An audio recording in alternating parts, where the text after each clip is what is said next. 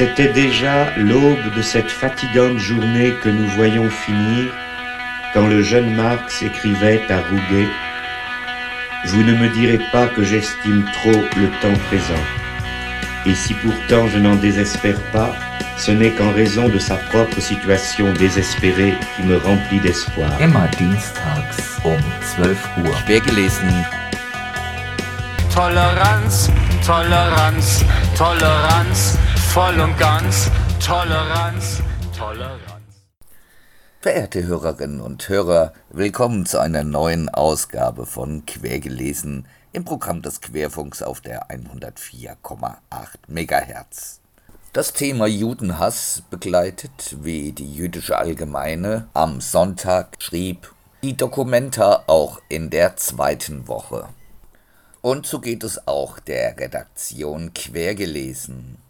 Unsere These, dass das Gerede vom globalisierten Süden mit allen ideologischen Versatzstücken mehr oder weniger eine spezifische Verfallsform des Antiimperialismus darstellt, gemischt, so ist es nun mal bei Verfallsform, mit anderen Elementen, die man durchaus auch als rassistisch bezeichnen könnte, führt uns dazu, noch einmal in der Geschichte zurückzuschauen, wie das Gerede davon, dass Israel an allem schuld sei, sich so durchgesetzt hat. Hierfür greifen wir auf einen Vortrag zurück, den Olaf Kistenmacher 2016 auf Einladung von Emanzipation und Frieden im Komma in Esslingen gehalten hat. Er titelte damals Israel ist an allem schuld, warum der Judenstaat so gehasst wird. Sicherlich stellt der Vortrag jetzt keine Auseinandersetzung mit den modernsten Formen dekolonialistischer Ideologie Derivate dar, aber er bietet genau den historischen Überblick, um zu sehen, dass der Hass auf Israel von links oder in progressiven Milieus oder eben auch außerhalb von Deutschland jetzt nicht total neu ist. Wir wünschen Erkenntnisgewinn bei dem Vortrag von Olaf Kistenmacher. Und Musik gibt's dann wieder nächste Woche. Ich muss was Erklärendes sagen zum äh, Titel dieser Veranstaltung, weil es da im Hintergrund auch ein bisschen äh, Irritation gegeben hat. Ich habe im vergangenen Jahr Georg M. Hafner auf einer Veranstaltung vertreten. Äh, er war kurzfristig erkrankt und ähm, da das Programm schon gedruckt war, habe ich gedacht, es wäre eine gute Idee, wenn ich sage, okay, ich mache das unter dem gleich, unter der gleichen Überschrift, wie Georg M. Hafner seinen Vortrag angekündigt hat. Ähm, darüber waren die Veranstalter auch sehr zufrieden und haben gesagt, wunderbar, da brauchen wir nichts mehr großartig zu ändern, nur den Namen. Ähm, und habe mich dann zu dieser Veranstaltung heute Abend einladen lassen unter dem gleichen Titel, weil ich dachte, das ist ja nur ein Vortragstitel und habe dann danach erfahren, dass Georg M. Hafner und Esther Shapira gemeinsam unter diesem Titel ein Buch herausbringen und äh, der Eichborn Verlag war etwas verärgert darüber, dass ich mir quasi den Titel geklaut habe. Aber ich habe ihn mir nicht geklaut, ich äh, würde auch einen anderen Titel nehmen. Äh, die Vorgeschichte ist ein ganz anderer. Und ich habe äh, versprochen, dass ich ein bisschen Werbung mache für dieses Buch, ähm, das man auch auf jeden Fall äh, gut lesen kann. Also vielleicht kurz zu, den, zu dem Autor und der Autorin, äh, beide gut, also seit Jahren bekannte, sehr seriöse äh, Journalistinnen und Journalisten. Ähm, Georg am Hafner kennt man vielleicht noch am besten durch die Dokumentation äh, München 1970, als der Terror nach Deutschland kam, war glaube ich der Untertitel.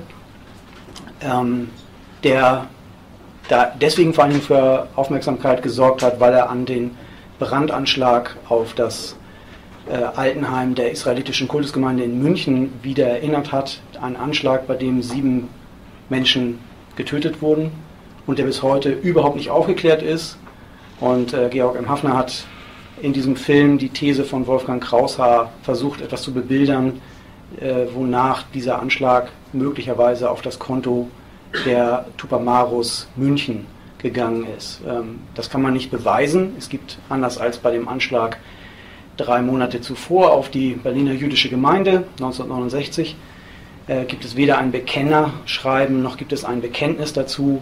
Äh, und es gibt auch ansonsten keine Beweise, aber es gibt zumindest man kann zumindest diese These vertreten und äh, der Film hat das, glaube ich, ganz gut hinbekommen. Ähm, Esther Shapira kennt man wahrscheinlich auch als ähm, Tagesschau-Kommentatorin. Äh, mir ist sie vor allen Dingen ähm, besonders als die Macherin des Films über die Hintergründe des ähm, Todes von äh, Mohammed al-Dura in Erinnerung. Äh, das ist der, also die Bilder kennen zumindest die Älteren von Ihnen noch. Äh, das ist der kleine Junge, der sich hinter seinem Vater versteckt und die gemeinsam hinter einer Beton, so in einer Art Betonfass kauern äh, im Jahre 2000. Ähm, und dann sieht man, wie die beiden von Kugeln getroffen werden und tot zusammensinken. Äh, nein, der Vater überlebt sogar noch die, diese Kugeln, aber der kleine Junge stirbt. Und das ist eine der dieses, dieses, diese Fotografie oder auch diese Bilder, diese Filmsequenz, die es davon gibt, von einem französischen Kameramann, äh, sind äh, ganz wesentlich äh, für die zweite Intifada verantwortlich gewesen. Also es hat auch international zu großem Aufsehen erregt. Und Esther Shapira ist einige Zeit später äh, nach Israel und Palästina äh, gereist und hat versucht herauszufinden, wer tatsächlich die Schüsse abgegeben hat, die zu dem Tod des Jungen geführt haben. Ähm, sie kann das nicht restlos aufklären, aber sie kann zumindest eine Sache äh, relativ plausibel machen, nämlich dass, nie, dass der Junge nicht durch Kugeln der Israelis gestorben ist, weil es denen rein technisch gar nicht möglich gewesen wäre, diesen Jungen zu treffen, selbst wenn sie es gewollt hätten. Ähm, also das fand ich eine, damals eine sehr bemerkenswerte Doku, die 2004 äh, im Fernsehen ausgestrahlt wurde, äh, die mich sehr beeindruckt hat. Und dieses Buch trägt all solche Sachen zusammen, also das große Media, die große mediale Aufmerksamkeit, die Israel erfährt und die vielen äh, Mythen und Lügen, die äh, verbreitet werden, also vor allem negativer Art. Äh, das Besondere an diesem Buch ist, dass es äh, immer wieder unterbrochen wird von Interviews mit verschiedenen Jüdinnen und Juden oder äh, auch ähm, zum Beispiel dem arabischen Israeli Ahmad Mansour, der seit einiger Zeit in Deutschland lebt und sich gegen Antisemitismus in der muslimischen Community engagiert.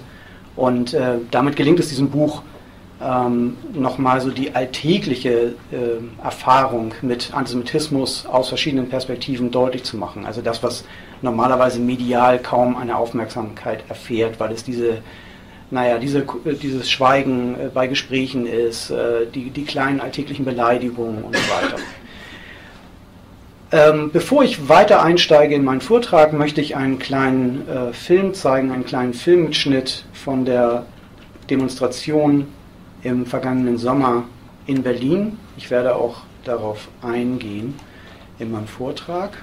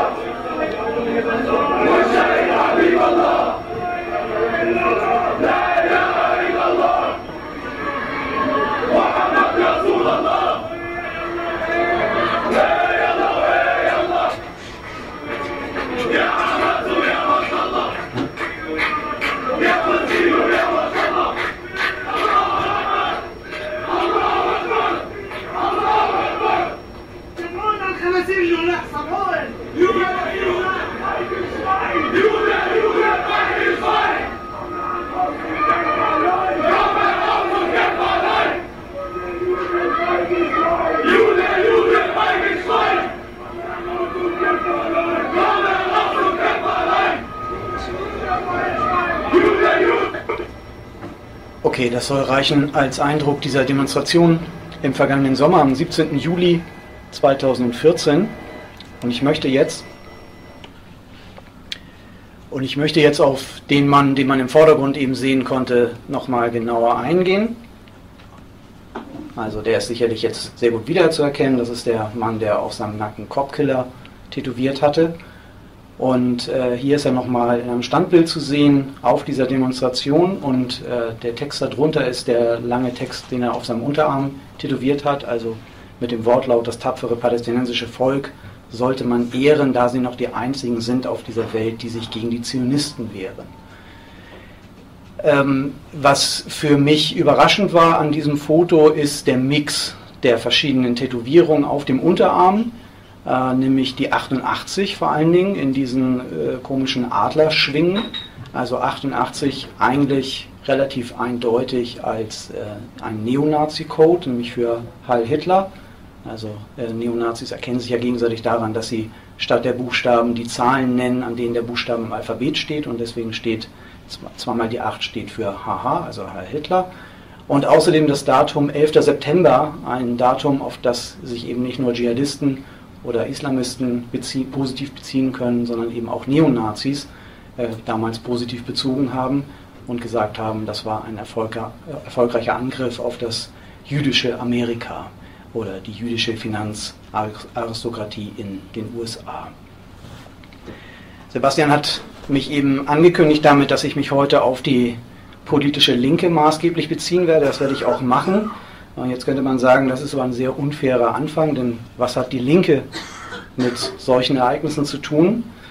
Äh, das hier ist von der Demonstration am 17. Juli 2014 und am 18. Juli 2014 äh, gab es in Essen eine Demonstration, die die Partei Die Linke angemeldet hat. Und zeitgleich gab es eine pro-israelische Kundgebung und es sind äh, im Anschluss oder quasi mit Ende der Linkspartei-Demonstration sind Teilnehmerinnen und Teilnehmer dieser Demonstration, vorwiegend Männer, ich könnte die männliche Form verwenden, also vorwiegend Männer, auf diese pro-israelische Demonstration zugerannt. Und ähm, auch hier ähnlich verwirrend wie bei dem Foto, was man jetzt noch hinter mir sieht, äh, sah man in Essen bei Videomitschnitten ähm, Jugendliche, junge Erwachsene, die durchaus schon mal Erfahrung mit Rassismus gemacht haben in ihrem Leben, die äh, gegenüber der pro-israelischen Kundgebung äh, Hitler, Hitler riefen, den Hitlergruß zeigten und so weiter. Also äh, ein sehr ähm, befremdlicher Mix. Und auch die Essener Linksfraktion war darüber entsetzt, über diese, ähm, über diese Attacken. Also die Polizei konnte äh, im letzten Augenblick Schlimmeres verhindern und hat sich schützend vor die pro-israelische Kundgebung gestellt, äh, was die dortigen Teilnehmerinnen und Teilnehmer nicht, davon ab, äh, nicht davor geschützt hat, äh, mit Feuerzeugen und Ähnlichem beworfen zu werden. Und vier Tage später bedauerte die Essener Linksfraktion öffentlich auf ihrer Website auf der einen Seite, Zitat, dass nach der friedlichen Kundgebung der Linksjugend Leute mit antisemitischen Parolen durch die Innenstadt demonstrierten. Das darf nicht wieder passieren. Dafür, versprach Fraktionssprecherin Gabriele Giesecke, werde ich mich einsetzen.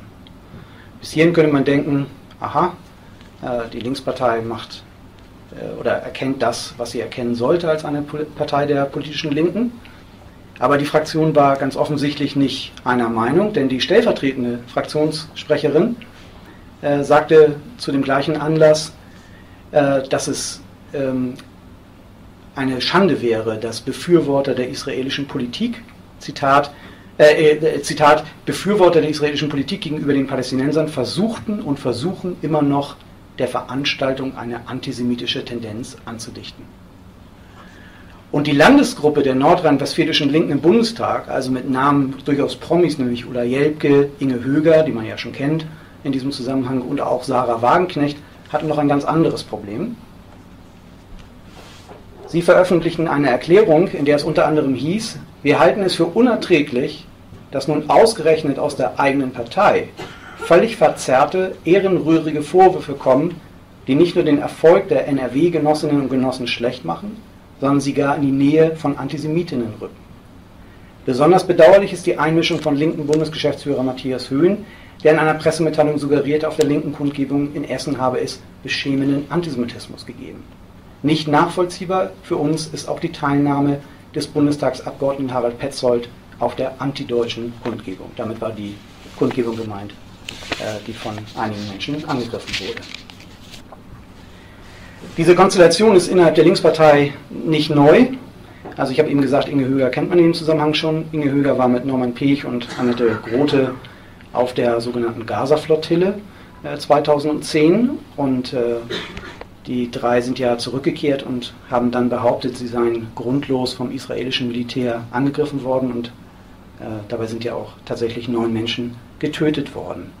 Ähm, kurze Zeit später entlarvte sich aber äh, diese Aussage als Lüge, denn äh, ganz grundlos war der Einsatz des israelischen Militärs ja nicht, äh, denn die ersten Soldaten, die das Schiff äh, betreten hatten, waren ja mit Knüppeln und Messern von Teilen der Schiffsbesatzung angegriffen worden. Und auch damals schon äh, gab es Kritik innerhalb der Linkspartei, an die ich heute Abend gerne nochmal erinnern möchte.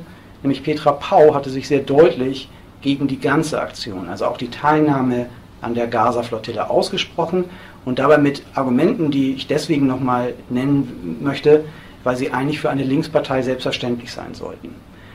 Also das erste Argument gegen eine Beteiligung der Linkspartei an dieser ganzen Aktion war, dass mindestens eine türkische Organisation beteiligt gewesen ist, die, so Petra Pau, selbst in einem profaschistischen Ruch steht. Und mit solchen Gruppierungen verbiete sich ja für eine Linke die Zusammenarbeit. Zweitens habe die Aktion die Hamas gestärkt. Dazu Petra Pau, niemand, der ernsthaft an einer friedlichen Lösung des Nahostkonflikts interessiert ist, sollte das wollen oder in Kauf nehmen. Und drittens sei zwar die ganze Organisation als eine Aktion, äh, also als humanistische Hilfsaktion für Palästinenser ausgegeben worden, doch der Verlauf habe gezeigt, dass es darum ging, Israel an den Pranger zu stellen. Und schließlich das vierte Argument ist auch ganz einfach, nämlich zeitgleich konnte man beobachten, dass in Internetblogs es deutlich mehr antisemitische Aussagen gegeben hat als vorher. Und alleine das hätte ja für eine Linkspartei schon ausreichen sollen, sich von solchen Aktionen zu distanzieren. Das war 2010. Äh, wie man jetzt an dem Verlauf 2014 sehen kann, äh, sind die Fronten noch genau die gleichen. Äh, sehr viel hat Petra Pau mit ihrer Kritik nicht erreicht. Ich habe hier einen Ausschnitt aus der Charta der Hamas von 1988. Die Charta ist ja nach wie vor gültig. Und in der Charta der Hamas sagt die Hamas ganz deutlich, Ansätze zum Frieden, die sogenannten friedlichen Lösungen und die internationalen Konferenzen zur Lösung der Palästina-Frage stehen sämtlich im Widerspruch zu den Auffassungen der islamischen Widerstandsbewegung. Das ist der andere Name für die Hamas. Denn auf irgendeinen Teil Palästinas zu verzichten, bedeutet auf einen Teil der Religion zu verzichten. Der Nationalismus der islamischen Widerstandsbewegung ist ein Bestandteil ihres Glaubens. Und die Demonstration in Essen ist angemeldet worden von Nima Movasat und der hat eine Rede gehalten, die er auch dokumentiert hat. Und in dieser Rede schließt er mit folgenden Forderungen Frieden für die Menschen im Nahen Osten, für einen souveränen palästinensischen Staat, hoch die internationale Solidarität. Dass sich das zweite und das dritte äh, bisschen beißen, hätte ihm auffallen können aber dass auch die Forderung nach einem souveränen palästinensischen Staat, solange es die Hamas gibt, mit der ersten Forderung, die also überhaupt nicht zusammenpasst, sondern sich komplett widerspricht, ähm, das hätte er auch wissen können, wenn er nur mal in die Charta der Hamas hineingeguckt hätte. Von daher muss sich die Partei Die Linke nicht wundern, wenn Leute von ihren Demonstrationen angezogen werden, die daraufhin Leute verprügeln möchten, die in ihren Augen die Juden sind. Man könnte jetzt aus einer etwas naiveren Perspektive sich fragen, wie kommt überhaupt eine politische Partei, die sich ähm, zur radikalen Linken äh, zählt, dazu, nach einem, äh, also einen souveränen palästinensischen Staat, überhaupt einen souveränen Staat zu fordern. Passt das nicht? Also ist das nicht sowieso im, grundsätzlich im Widerspruch zu dem, wofür eine politische Linke steht? Also es gab mal ähm, Tradition, traditionell früher äh, so den Ruf Proletarier aller Länder vereinigt euch, steht das nicht im Widerspruch dazu, dass hier nach einem, dass hier ein souveräner Staat gefordert wird. Ähm, das widerspricht sich, darauf will ich in meinem Vortrag noch eingehen. Ähm, allerdings, äh, wenn man sich die Realpolitik der politischen Linken anguckt, dann äh, widerspricht sich das sehr viel weniger. Das werde ich vor allen Dingen an äh, Wladimir Lenin deutlich machen. Aber bevor ich das mache, möchte ich noch auf einen anderen Erklärungsstrang der insbesondere für die deutsche Gesellschaft eine große Rolle spielt, eingehen. Äh, und das ist der Ansatz des sogenannten Schuldabwehrantismus. Und was es ist, werde ich im Folgenden versuchen zu erläutern. Ich mache das ganz schnell. äh, weil das meistens auch Sachen sind, die man äh, kennt. Also jedenfalls die ersten Sachen, äh, dass Antisemitismus oder sagen wir mal Judenfeindschaft auf eine lange Vorgeschichte zurückgeht, ähm, weiß man, ähm, dass es im Mittelalter, in der frühen Neuzeit schon antijüdische Gewalt gegeben hat, weiß man auch, äh, zum Beispiel als Beginn der Kreuzzüge. Und dass daraus im 19. Jahrhundert der moderne Antisemitismus geworden ist oder die moderne Judenfeindschaft, äh, weiß man normalerweise auch. Ähm, Juden galten damit nicht nur als religiöse Gruppe, ähm, sondern als eine eigene Nation oder eine eigene Rasse, die sich eben nicht über das religiöse Bekenntnis, sondern äh, durch das, was ihnen gewissermaßen angeboren wäre, äh, von allen anderen Menschen unterscheiden. Und äh, damit ging es hier nicht nur um eine Bekehrung, äh, sondern es war eine Feindschaft, die sich gegen die Menschen äh, insgesamt richtete.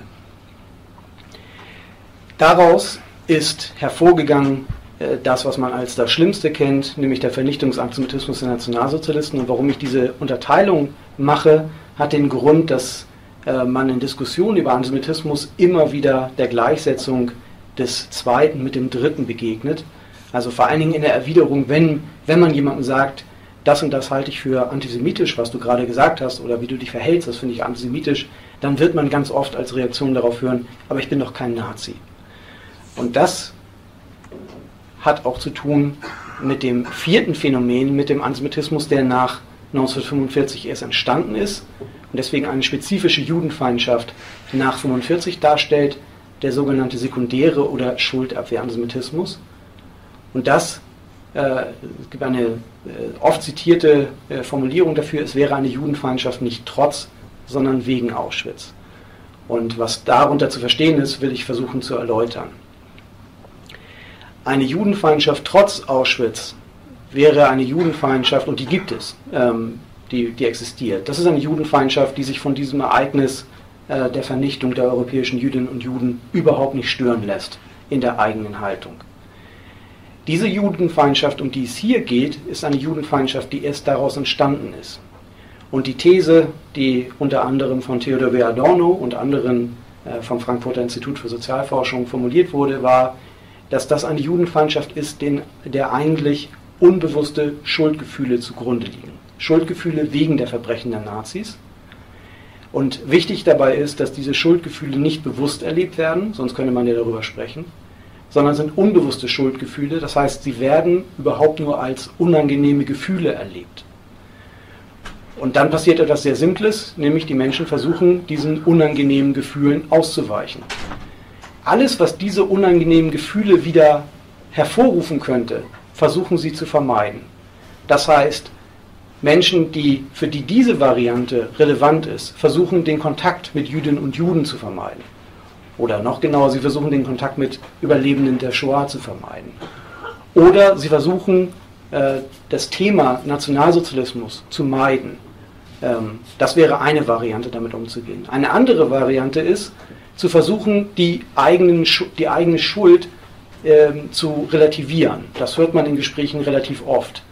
Ja, äh, wir Deutschen haben etwas Schlimmes getan, äh, aber äh, die Amerikaner haben die äh, Native Americans ermordet. Das war doch genauso schlimm. Ähm, wenn, man, wenn man diese Relativierung hinbekommen könnte, wenn sie wirklich erfolgreich wäre, dann wären die eigenen Schuldgefühle ja nicht mehr so stark oder müssten zumindest nicht mehr so stark sein. Und das beliebteste, die beliebteste Relativierung oder die beste Relativierung, die es am erfolgreichsten machen würde, wäre natürlich nachzuweisen, dass Jüdinnen und Juden heute genauso schlimme Verbrechen begehen, wie die Nazis sie begangen haben. Oder, um es nicht ganz so, äh, so krass zu machen, oder das Verhalten von Jüdinnen und Juden erklärt die Feindschaft gegen sie und auch die Feindschaft der Nazis. Und dafür haben Adorno äh, und andere vom Frankfurter Institut für Sozialforschung, die haben äh, Gruppeninterviews geführt in den 50er Jahren in Deutschland äh, und haben dafür eine Menge Belege gefunden, dass solche Stimmungen existieren. Die drücken sich nämlich zum Beispiel so aus. Also das sagt eine Person, die äh, in diesen Gruppeninterviews befragt wird. Und die erklärt sich die ganze Situation folgendermaßen. Und deshalb kam ja auch der Hass wieder gegen die Juden. Der war ja vorher gar nicht so stark. Die Amerikaner glauben und behaupten, der Hitler habe uns den Hass eingeprägt. Das stimmt gar nicht, sondern erst hernach, wie wir sie kennengelernt haben, was sie alles machen, nach dem Krieg. Die durften irgendwie ein Auto oder eine Schreibmaschine oder sonst irgendetwas stehlen, kamen in die Synagoge rein und niemand durfte sie mehr holen. Deshalb kam der Hass gegen die Juden, nicht durch Hitler, im Gegenteil, alle haben Mitleid gehabt. Also eine sehr bizarre Sicht auf die Situation der vergangenen 20, 30 Jahre. Es gab keinen äh, wirklich schlimmen Antisemitismus unter den Nationalsozialisten. Auch Hitler hat das nicht erreicht. Auch vorher gab es keine Feindschaft. Aber danach, nach dem Zweiten Weltkrieg, hat sich eine Feindschaft entwickelt, weil Jüdinnen und Juden angeblich in Deutschland privilegiert sind, äh, den Leuten was stehlen dürfen und dann ja aufgrund der Shoah unantastbar sein und dann dürfen sie in eine Synagoge verschwinden und die Polizei kann nichts mehr machen. Und dadurch ist dann, ergibt sich eine Feindschaft. Ja, also eigentlich hat man nichts gegen Juden, aber nach der Shoah hat sich herausgestellt, wie die eigentlich sind. Und dann gibt es ja durchaus schon Gründe, was gegen Juden zu haben. So drückt sich also eine Person in den 50er Jahren in der Bundesrepublik Deutschland aus. Dass es auch noch den Antisemitismus trotz Auschwitz gibt, macht dieses Zitat deutlich. Diese Person hat, äh, da hat sich quasi gar nichts geändert ähm, durch die Shoah und durch den Zweiten Weltkrieg. Also die wird mit den Worten zitiert, dass Juden zu Osterfeiern arische Kinder schlachten und so weiter. Das kann man doch nicht aus der Luft greifen, so etwas. Denn es ist ja also in früheren Zeiten schon gewesen, dass man immer sagte, der Jude, der fing mit dem Bauchladen an und sein Warenhaus war das Ende. Nur Pfiffigkeit kann das ja nicht sein, denn andere Leute sind da schließlich auch tüchtig und sind ja auch nicht auf den Kopf gefallen. Die sind eben skrupelloser, die Juden. Also das ist der ungebrochene Antisemitismus, wie es ihn auch vor 1933 gab. Da äh, spielt die Shoah keine Rolle. Was wichtig ist für diese Variante, ist also es gilt letztlich auch für die zweite Variante, also auch für die Formulierung jetzt, aber vor allen Dingen für die erste Formulierung, und das ist ganz wichtig, Leute, die so etwas sagen, die identifizieren sich nicht mehr mit den Nazis oder nicht mit den Nazis. Ja, das ist ganz wichtig. Man, man, äh, man trifft diese Leute auch nicht, wenn man ihnen sagt, ihr seid wie die Nazis, obwohl sie teilweise so reden. Aber von ihrem Selbstverständnis her sind sie ja genau das Gegenteil. Sonst würden sie ja die Verbrechen der Nazis auch nicht beunruhigen. Sonst hätten sie ja deswegen keine unbewussten Schuldgefühle sondern das nähert eine neue Feindschaft, die da ist. So, jetzt könnte man sagen, das waren die 50er Jahre, das ist äh, zum Glück heute vorbei. Monika Schwarz-Prisell und Judah Bauer haben vor einigen Jahren ein Buch äh, veröffentlicht mit dem Titel Die Sprache der Judenfeindschaft im 21. Jahrhundert. Und die haben aus Briefen und E-Mails zitiert, die der Zentralrat der Juden in Deutschland und die israelische Botschaft in Berlin Anfang dieses Jahrhunderts bekommen haben. Und da sagt zum Beispiel einer, der auch ganz sicherlich nicht für einen Nazi gehalten werden möchte, ich kenne immer mehr Menschen, die mit Hitlers kranker Idee, euch auszurotten, sympathisieren. Ist das nicht beängstigend? Diese Leute behaupten sogar, ihr seid die neuen Nazis. Kann man das nicht sogar verstehen? Also das ist diese Variante des Schuldabwehrantisemitismus. Ja? Jemand, der selber nichts mit den Nazis zu tun haben will, aber der sieht die Nazis jetzt bei den Juden und er schreibt an den Zentralrat der Juden in Deutschland, aber das, was, was hier aufgerufen wird, kann ja nur die israelische Politik sein. Also, ähm, aber es ist wahrscheinlich in solchen Fällen vergeblich, solche Leute darauf hinzuweisen, dass sie sich, wenn überhaupt, erstmal an die israelische Botschaft und nicht an den Zentralrat der Juden wenden müssten. Aber die israelische Botschaft bekommt ganz genau, genau solche äh, Briefe, 2006, und wieder geht es gegen die Nazis und deswegen gegen Israel. Zitat, wenn heute die überwiegende Mehrheit der israelischen Gesellschaft entsprechend eindeutig und im Zweifelsfall sogar betrügerisch indoktriniert diese erneute kriegerische Auseinandersetzung bejaht, dann erinnert mich das an den Berliner Sportpalast. Wollt ihr den totalen Krieg? Welcher Goebbels hat es denn jetzt den Israelis indoktriniert? Also wieder jemand aus antifaschistischer Gesinnung gegen Israel ist. Und dann kann man selbst solche kurzen Formulierungen, äh, mitunter reicht eine Zeile, um seinen Hass auszudrücken, äh, kann man dann auch besser einordnen. Die Rach, hier heißt es dann in einem Brief an die israelische Botschaft in Berlin, die rachsüchtigen Juden nutzen die Deutschen schamlos aus. Auch das ist ein altes Stereotyp, aber es gewinnt natürlich äh, nach 1945, nach der Shoah, eine ganz neue äh, Bedeutung. Äh, und hier muss man nicht lange nachdenken, hier geht es um Wiedergutmachungszahlungen von, also wenn man auf der Straße rumfragt, wird man unglaubliche Summen hören, was bis heute quasi täglich gezahlt wird an den israelischen Staat als sogenannte Wiedergutmachung der Verbrechen.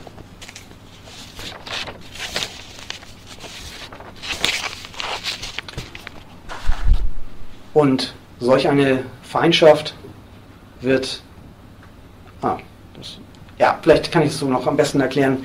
Ähm, also, ich habe ja eben schon betont, das sind äh, so Leute, die sowas vertreten, würden sich eben gerade nicht als Neonazis sehen oder als rechtsextrem, äh, denn sie argumentieren ja alle in einem bestimmten Sinne als antifaschistisch.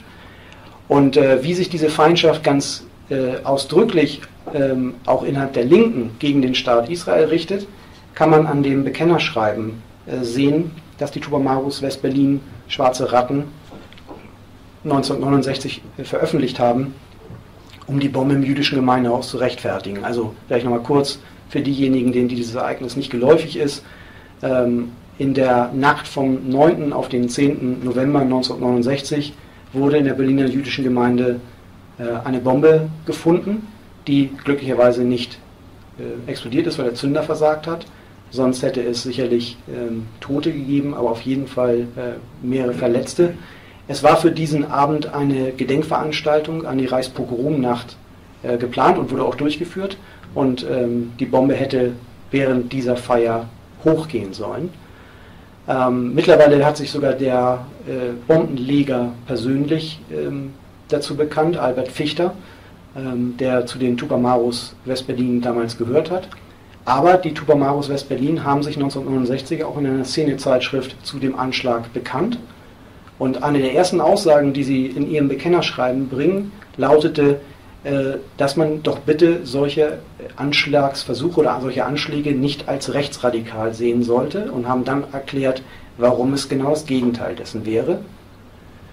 Und dann haben sie auch erklärt, warum die Bombe nun gerade bei einer äh, Gedenkveranstaltung hochgehen sollte. Also sie schreiben am 13. November 1969, jede Feierstunde in West-Berlin und in der BRD unterschlägt, dass die Kristallnacht von 1938 heute täglich von den Zionisten in den besetzten Gebieten, in den Flüchtlingslagern und in den israelischen Gefängnissen wiederholt wird.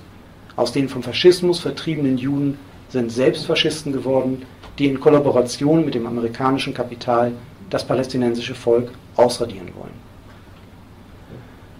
Ja, ähm, also heute, heutzutage bin ich fast froh über dieses Bekennerschreiben, weil es hier genau die Logik dieses Schuldabwehr-Antisemitismus ausbuchstabiert. Ja, man ist gegen die Nazis und genau deswegen ist man gegen Israel, weil man in Israel die neuen Nazis sieht.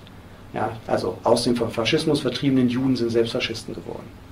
Und dann eben auch die häufig, seitdem ja auch immer wieder äh, wiederholte Aussage, es ginge darum, das palästinensische Volk auszuradieren.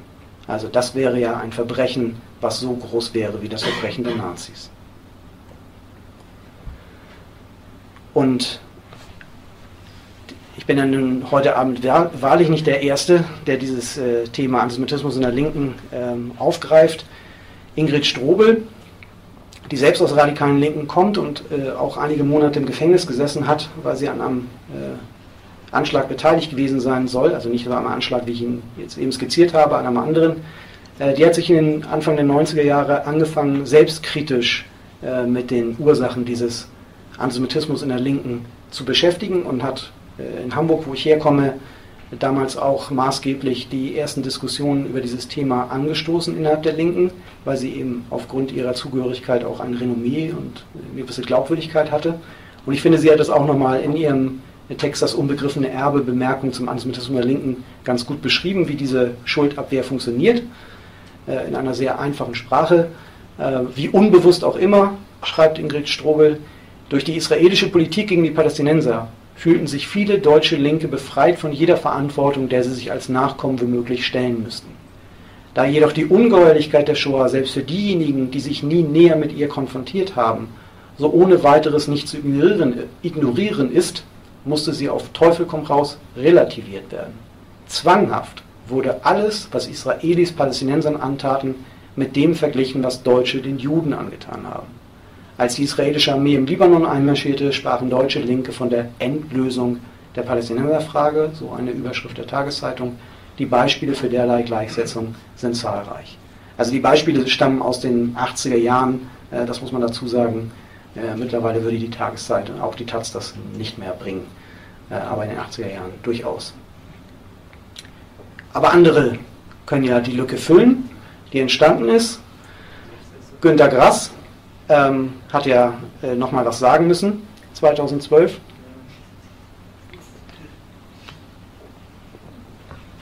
Hat sich das also mit letzter Tinte ja quasi ähm, zusammengeschrieben.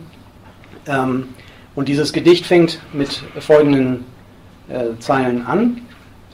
Warum schweige ich, verschweige zu lange, was offensichtlich ist und in klaren geübt wurde, an deren Ende als Überlebende wir allenfalls Fußnoten sind.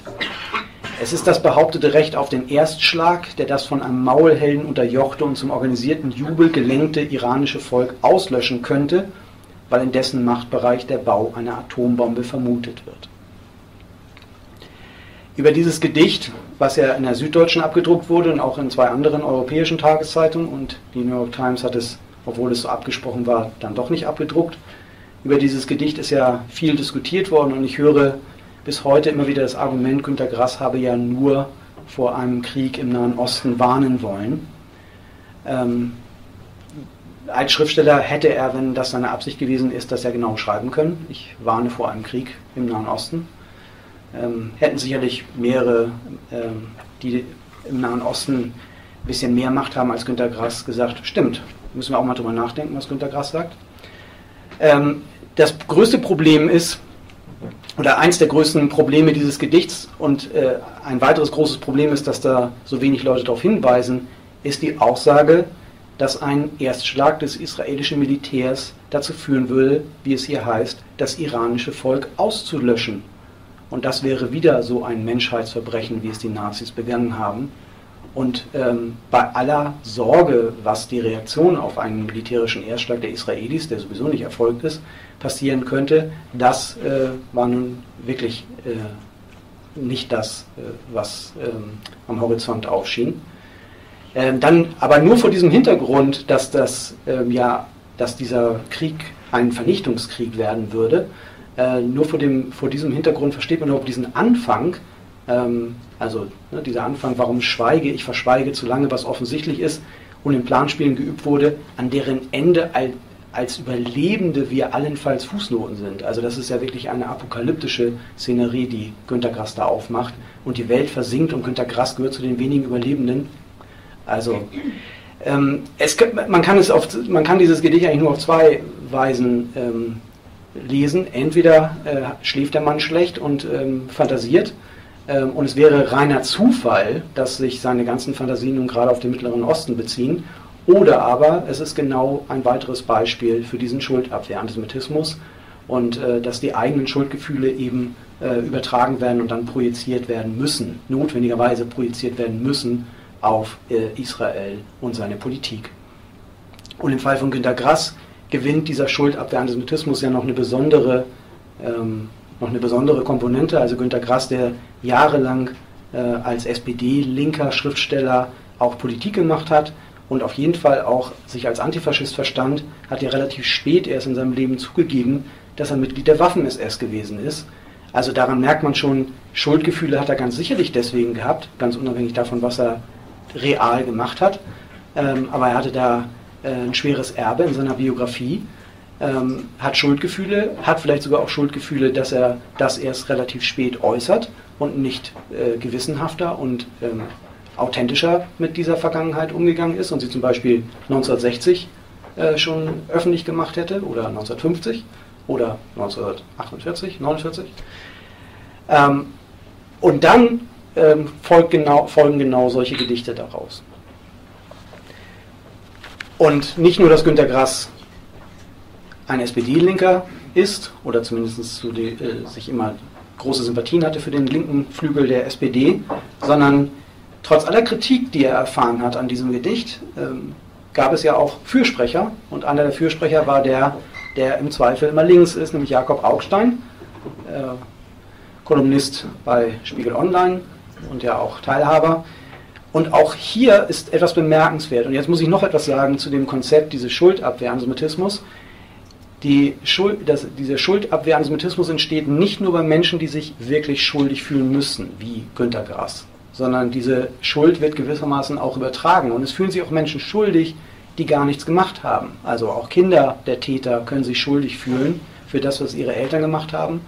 Und selbst Menschen, von denen man sagen könnte, die sind familiär gar nicht betroffen, können sich schuldig fühlen für das, was im Namen der Deutschen gemacht wurde. Ähm, und alleine das reicht schon aus, um diese negativen Gefühle in Gang zu setzen. Und Jakob Augstein ist ja nun äh, in einer Nazi-Vergangenheit völlig unverdächtig. Aber auch hier an dieser Aussage, an diesem Zitat, was ich gleich vorlesen werde, zeigt sich, dass ihn genau dieses deutsche Problem auch quält. Ich werde das besonders betonen. Aber die knappen Zeilen, die Günter Grass unter der Überschrift Was gesagt werden muss veröffentlicht hat, werden einmal zu seinen wirkmächtigsten Worten zählen. Sie bezeichnen eine Zäsur. Es ist dieser eine Satz, hinter den wir künftig nicht mehr zurückkommen. Die Atommacht Israel gefährdet den ohnehin brüchigen Weltfrieden. Dieser Satz hat einen Aufschrei ausgelöst, weil er richtig ist und weil ein Deutscher ihn sagt, ein Schriftsteller, ein Nobelpreisträger, weil Günter Grass ihn sagt. Darin liegt ein Einschnitt. Dafür muss man Grass danken. Er hat es auf sich genommen, diesen Satz für uns alle auszusprechen. Und wer ist dieses für uns alle? Wer sind wir alle? Das ist genau dieses, äh, diese angebliche, dieses angebliche Tabu. Man dürfe nicht sagen, wegen der deutschen Vergangenheit dürfe man nichts aussprechen, was einen bewegt, was ja, wenn man die Presse liest, äh, völliger Nonsens ist.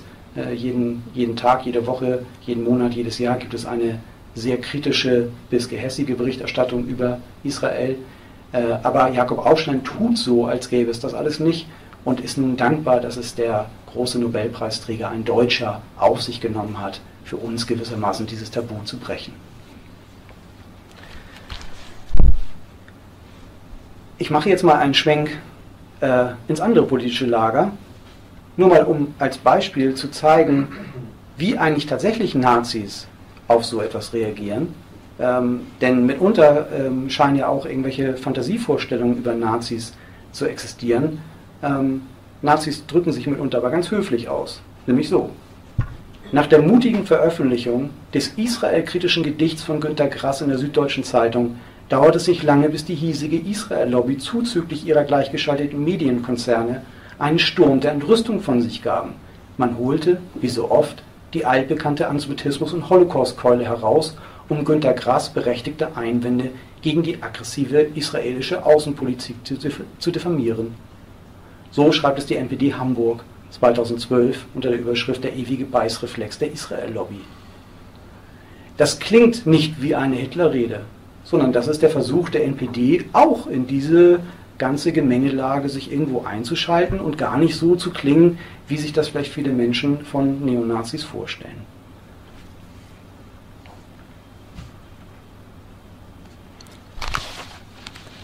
Jetzt wollte ich zurückgehen äh, zur Linken und äh, vor allen Dingen auf, ähm, darauf zurückkommen, warum Linke, wie ich das an der Essener Demonstration deutlich gemacht habe, warum äh, Linke mit, äh, also ohne dass, dass sie großartig zögern, warum Linke ähm, glauben, dass man für souveräne, souveräne Staaten sein muss und dass das die Aufgabe linker Politik ist äh, und warum das vielleicht insbesondere für einen palästinensischen äh, Staat gilt, äh, obwohl man da befürchten muss, äh, dass dann die Hamas einen eigenen Staat bekommt mit entsprechender Infrastruktur, wozu bei einem souveränen Staat ja gehört.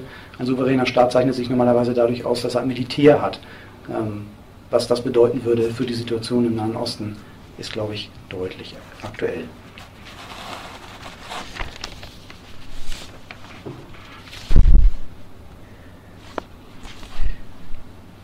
...1920 entdeckte die kommunistische Internationale, kurz nach ihrer Gründung, ähm, dass es ähm, in Zukunft darauf ankäme, nicht nur innerhalb der kommunistischen Bewegung und der kommunistischen und sozialistischen Parteien ein großes Bündnis zu schaffen, also eine wirkliche internationale, sondern Lenin formulierte, dass diese kommunistische Internationale noch ein weiteres Bündnis eingehen müsste mit anderen Freiheitsbewegungen auf der Welt und das waren die nationalen Freiheitsbewegungen. Und äh, Lenin formulierte das schon mal unter der Überschrift äh, Leitsätze über die Nationalitäten und Kolonialfrage und diese äh, Thesen von Lenin wurden dann auf dem Kongress der Kommunistischen Internationale im Juli 1920 verabschiedet. Und die deutsche Übersetzung ist etwas umständlich, äh, deswegen habe ich sie hier hinten dran geworfen. Ähm, also was darin gefordert wird, ist eine Politik der Verwirklichung des engsten Bündnisses aller nationalen und kolonialen Freiheitsbewegungen mit Sowjetrussland, wobei die Formen dieses Bündnisses von der Entwicklungsstufe der kommunistischen Bewegung unter dem Proletariat jedes Landes oder der revolutionären Freiheitsbewegung in den zurückgebliebenen Ländern und unter den rückstehenden Nationalitäten bestimmt werden. Um das umzuformulieren und etwas einfacher zu sagen, die kommunistische Nationale hat 1920 sich darauf verständigt, dass sie mit nationalen und kolonialen Freiheitsbewegungen ein Bündnis eingehen und nicht darauf drängen, dass diese Freiheitsbewegung oder Nationalbewegung sich einem sozialistischen oder kommunistischen Ideal verpflichtet sehen, sondern allein, dass sie für ihre nationale Freiheit kämpfen, macht sie als Bündnispartner bereits attraktiv. Denn der Hauptfeind war der Imperialismus und gegen diesen Imperialismus kämpften auch die nationalen Freiheitsbewegungen in, den, in der sogenannten Dritten Welt und auch die kommunistische Bewegung in Europa. Und darin sah man gewissermaßen ein Bündnis, äh, wie man weltweit äh, zusammenkommt. Und dass man für nationale Bewegungen ist, schien ja nun im Widerspruch zu stehen zu ganz äh, alten Parolen der organisierten Arbeiterinnen und Arbeiterbewegung, also zum Beispiel zu der Aussage, mit der ich heute Abend ja schon angefangen habe, Proletarier aller Länder vereinigt euch, also gerade eine Überwindung der nationalen Kategorien oder auch der berühmten Formulierung aus dem kommunistischen Manifest, wonach das Proletariat kein Vaterland habe. Daraus machten dann aber Nikolai Bukharin und Evgeny Priobatschinski, das sind Mitglieder der, äh, des Zentralkomitees der Kommunistischen Partei Russlands gewesen, die haben ein ABC des Kommunismus äh, veröffentlicht 1920 und das wurde auch auf Deutsch publiziert, äh, damit die neuen Mitglieder der KPD hier in Deutschland auch wissen, was kommunistische Politik ausmacht. Und aus dieser alten Formulierung, dass das Proletariat kein Vaterland habe, machten die beiden, dass es eben sein Vaterland erst erobern müsse. Ich zitiere ein längeres Stück. Die Aufgabe des Proletariats besteht darin, den Staat der Bourgeoisie zu zerstören und nicht ihn zu verteidigen. Erst dann wird das Proletariat ein Vaterland haben, wenn es die Staatsgewalt erobert hat und zum Herrn des Landes geworden ist. Dann erst ist das Proletariat verpflichtet, sein Vaterland zu verteidigen, denn dann wird es seine eigene Macht und seine eigene Sache verteidigen, nicht aber die Macht seiner Feinde und die räuberische Politik seiner Unterdrücker. Also, es ging darum, das eigene Vaterland zu erobern oder sich ein eigenes Vaterland zu schaffen. Die spätere Redewendung von, der, von Sowjetrussland oder der UdSSR als dem Vaterland der Werktätigen passt genau in diese äh, Politik oder auch in diese Art der Propaganda. Und tatsächlich wurden nationale Befreiungsbewegungen in allen möglichen Ländern äh, positiv gesehen und auch soweit es ging unterstützt, äh, trotz aller Schwierigkeiten, auf die das zum Beispiel in China stieß wo man den Mitgliedern der Kommunistischen Partei Chinas nahelegte, auch der bürgerlichen Nationalbewegung äh, beizutreten. Und dann kam es in China zu Konflikten und äh, die Kuomintang, diese nationale Befreiungsbewegung, ermordete Gewerkschaftler und Kommunisten. Und da zeigte sich das erste Mal, dass diese Politik des Bündnisses nicht ganz aufging. Es gab eine Nationalbewegung, die von diesem Bündnisangebot grundsätzlich ausgenommen war. Und Sie und ihr dürfen jetzt raten, um welche Nationalbewegung es sich handelt. Es handelt sich um den Zionismus. Der Zionismus war auf jeden Fall davon ausgenommen. Der Zionismus galt eben nicht als eine nationale Befreiungsbewegung, sondern der äh, Zionismus galt als äh, Vormarsch des Kapitalismus und des Imperialismus im Nahen Osten. Und als solcher war er grundsätzlich und ohne jede Einschränkung zu bekämpfen. Und das schloss eine, ein breites Spektrum ein, denn es gab ja äh, im Zionismus alle möglichen Fraktionen. Es gab linkszionistische Strömungen, äh, es gab die Kibbutz-Bewegung beispielsweise, ähm, also durchaus politische Strömungen, für die die äh, kommunistische Bewegung Sympathien hätte haben können. Äh, das wurde entweder ignoriert ähm, oder aber äh, wurde mit dem Verdikt, es sei ja auch ein Teil des Zionismus, abgelehnt. Wie extrem diese Position war, zeigte sich Ende der 20er Jahre, als, die, als dieser Antizionismus sich sogar gegen die Schwesterpartei im Nahen Osten richtete, nämlich gegen die Kommunistische Partei Palästinas. Die Kommunistische Partei Palästinas war eine Partei, die von äh, Jüdinnen und Juden gegründet worden war, aber im Laufe der 20er Jahre mehr und mehr arabische Mitglieder aufnahm und damit eigentlich etwas äh, schon verkörperte, was aus kommunistischer Perspektive ja anzustreben gewesen wäre, nämlich ein friedliches Zusammenleben von äh, Araberinnen und Arabern mit Jüdinnen und Juden. Ähm, das wurde aber von der Kommunistischen Internationale nicht so gesehen, sondern ähm, es gab immer wieder die Forderung, dass diese Partei sich doch gefälligst zu arabisieren hätte, um sich nämlich der vorherrschenden, vermeintlich autochthonen Bevölkerung anzunähern. Und besonders äh, krass zeigte sich das 1929 erstmals und dann in den weiteren Jahren immer mal wieder.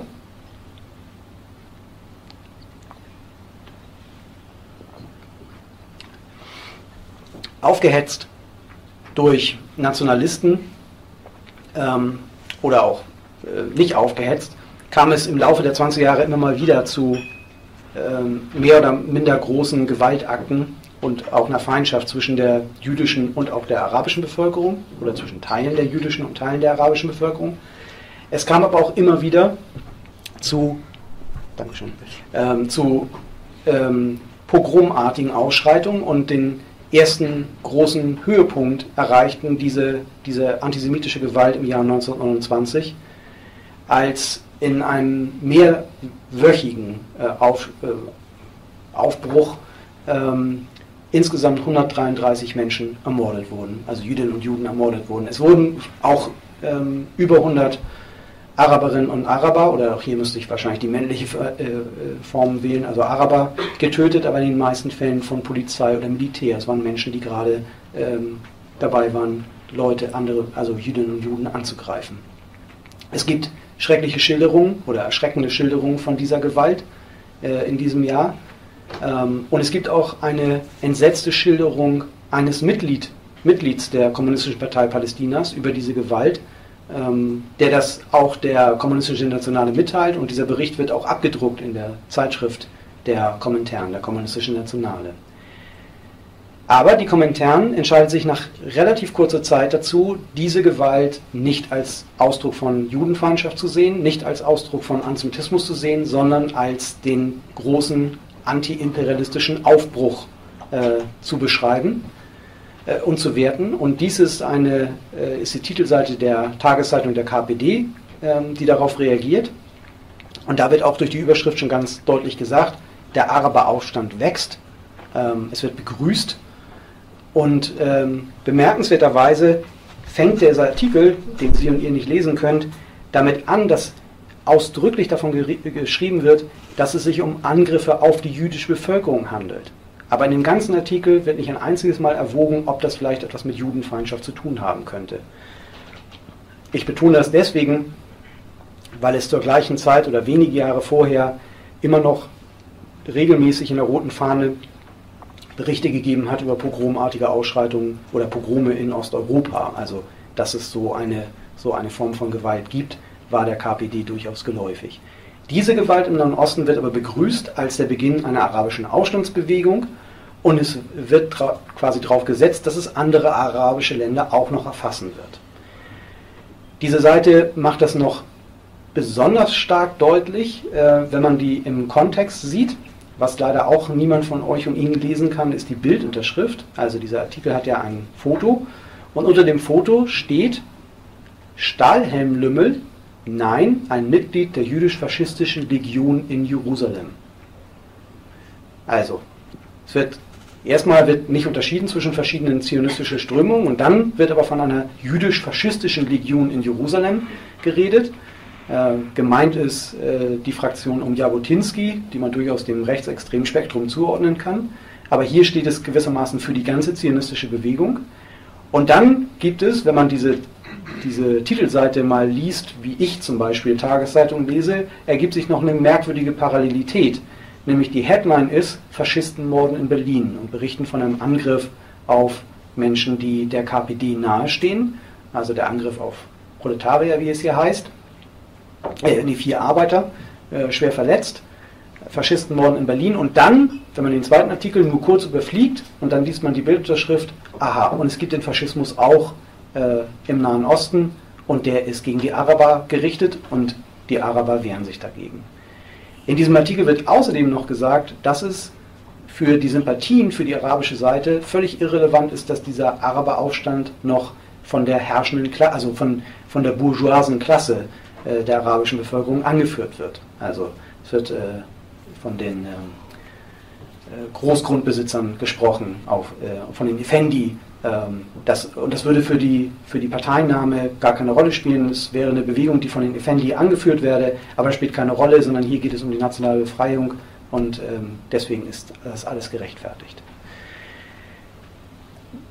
Das als kurzer Abriss darüber, dass ähm, es durchaus schon in den 20er Jahren erstens äh, die klare Forderung gab, äh, man müsse sich auf die Seite von nationalen Bewegungen stellen innerhalb der Linken und zweitens, dass für diese Parteinahme oder in dieser Parteinahme der Zionismus keine Rolle mehr spielte. Der Zionismus war gewissermaßen das andere, äh, das, was man auf keinen Fall unterstützen darf und dass das sogar selbst dann nicht in Frage gestellt wurde, äh, wenn das zu antisemitischer Gewalt führt. Es gab allerdings, und jetzt, ähm, das war der Text von eben, ah, den kann ich vielleicht nochmal, ähm, also das ist ein kurzer Ausschnitt aus, dem, äh, aus diesem Artikel, also aus diesem Artikel, ähm, das kann ich gleich nochmal vorlesen, ähm, dann hat man nochmal ein Gefühl für, auch für die Sprache, mit der diese Parteinahme formuliert wird. Besonders charakteristisch für die Entwicklung dieser Bewegung ist, dass die Angriffe der Araber nicht auf die jüdische Bevölkerung beschränkt bleiben, sondern sich gegen ihren Hauptfeind, den englischen Imperialismus, zu richten beginnen. Die Entwicklung der arabischen Aufstandsbewegung, die noch zum großen Teil unter dem Einfluss der Effendis, Großgrundbesitzer, steht, birgt in sich die Möglichkeit der Entfachung der gesamtarabischen Aufstandsbewegung gegen die englischen imperialistischen Unterdrücker. Die Schläge, die die arabischen Eingeborenen gegen die zionistische Bourgeoisie und den zionistischen Faschismus in Palästina führen, sind gleichzeitig Schläge gegen England. Und was ich jetzt noch zeigen wollte, war, dass es durchaus auch innerhalb der KPD Menschen gab, die erkennen konnten, dass das mit einer ursprünglichen äh, mit einem ursprünglichen klassenkämpferischen Denken oder auch mit, mit sonstiger linker Gesellschaftskritik nicht mehr viel zu tun hat. Ähm, die sogenannte KPD-Opposition, ähm, in der damaligen Sprache die, die Rechten innerhalb der Partei, also diejenigen, die zum Beispiel ein Bündnis noch eingehen wollten mit der SPD, um gegen den Faschismus zu kämpfen, ähm, dem Namen etwas sagen, Darunter waren äh, zum Beispiel der ehemalige KPD-Vorsitzende Heinrich Brandler oder auch August Thalheimer äh, vereint. Äh, die hatten eine eigene Zeitschrift gegründet und sind ähm, zu diesem Zeitpunkt dann auch ausgeschlossen worden aus der KPD. Und darin formulierten sie eine Kritik an der Berichterstattung der, äh, der KPD-Tageszeitung, die Rote Fahne, und schrieben, ohne den Versuch einer marxistischen Untersuchung des Klassencharakters auch dieses Kleinkrieges spricht die Rote Fahne unterschiedslos von den Juden, die sie natürlich alle als zionistische Faschisten bezeichnet und die sie den Arabern, die natürlich alle Revolutionäre sind, entgegenstellt. Die jüdischen Genossen der Kommunistischen Partei Palästinas werden sich wundern von Heinz Neumann und Lenz.